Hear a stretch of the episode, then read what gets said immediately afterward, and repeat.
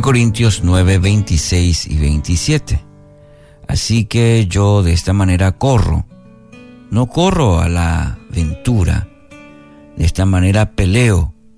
No como quien golpea el aire, sino que golpeo mi cuerpo y lo pongo en servidumbre. No sea que, habiendo sido heraldo para otros, yo mismo venga a ser eliminado. Título para hoy, El cuerpo y la vida espiritual. Existe un concepto fuertemente arraigado en la iglesia que la vida espiritual está divorciada de la vida física de una persona. De esta manera, lo que ocurre en el plano físico tiene poca incidencia sobre lo que ocurre en el plano de las cosas espirituales y viceversa. Sin embargo, Cristo definió el gran mandamiento como la necesidad de amar a Dios con todo el corazón, con todo el alma, con toda la mente y con toda la fuerza. Con esto nos dio a entender que cultivar una relación con el Padre debe ser algo que también involucra nuestro, eh, nuestra parte física, es decir, involucra la totalidad de nuestro ser. No se puede divorciar eso. Pablo también entendía este concepto. Sabía que su cuerpo podía llegar a ser un estorbo si no lo hacía partícipe de su vida espiritual. Esto no significaba que su cuerpo era malo, sino más bien que comprendía que los efectos de la transformación que obra el Espíritu Santo en nosotros también debe afectar nuestro ser físico. Por esta razón, según el texto de, que hoy tenemos de 1 Corintios 9, 26, 27 sobre todo, buscó disciplinar su cuerpo para que éste también viviera bajo el señorío de Cristo.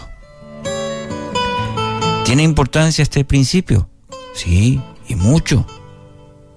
Piense un momento en las siguientes situaciones donde usted se propone realizar, por ejemplo, un ayuno, pero al poco tiempo, como dice un autor, el rey estómago.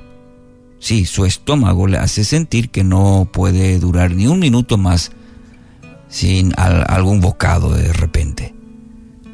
O usted se ha propuesto de repente levantarse muy temprano para procurar un tiempo a solas con Dios, pero en el momento en que suena el despertador, su cuerpo le avisa que quiera algunas, algunos minutos más, algunos, algunas horas más de sueño. U otro ejemplo, se pone de pie en la congregación para cantar alabanzas y descubre que sus piernas comienzan a avisarle eh, de lo cansado que se siente.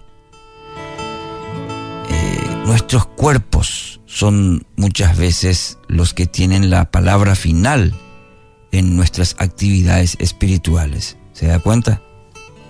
Se quejan, se duelen, se lamentan por las experiencias a las cuales los sujetamos. Y la verdad es que tenemos cuerpos poco acostumbrados al sacrificio. apóstol Pablo, me viene el, el texto de cuando Pablo dice que presentemos nuestro cuerpo como sacrificio santo, agradable a nuestro Dios. Es decir, forma parte de nuestro culto al Señor, nuestro cuerpo. Si usted, sin embargo, le vive prestando atención a lo que le dice su cuerpo, no va a poder avanzar mucho en las disciplinas de la vida espiritual. Por eso ahí radica la importancia de todo nuestro ser y ahí forma parte importante de nuestro cuerpo, el ser físico. Cuánta importancia le estamos dando, cuánto cuidado le estamos dando para que, para que también se alinee todo nuestro ser. Para que usted pueda crecer en la práctica de una vida disciplinada, necesita enseñarle a su cuerpo que la última palabra en su vida la tiene Jesucristo entonces el término que utiliza el apóstol Pablo, golpear el cuerpo, que utiliza ahí en 1 Corintios 9, sino que golpeo mi cuerpo y lo pongo en servidumbre. Bueno, también usted y yo necesitamos aprender a vivir cada día con esto. ¿eh? Golpear al cuerpo y ponerlo bajo, bajo servidumbre y no al revés. Entonces, este principio fundamental de golpear el, al cuerpo y ponerlo bajo servidumbre es llevarlo por el camino no de lo que le gusta, sino de lo que le hace bien.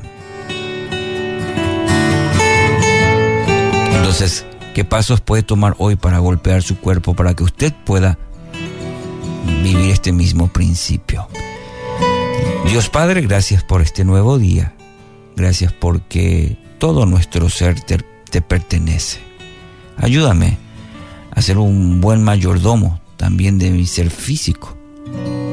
De entender lo que aquí el mismo apóstol también dice de golpear mi cuerpo y ponerlo en servidumbre. Porque forma parte de mi adoración, porque forma parte de mi mayordomía. Y hacerlo correctamente, guiado por tu Espíritu Santo. Hoy lo rindo a ti también, Padre Santo. Todo todo mi ser, en el nombre de Jesús.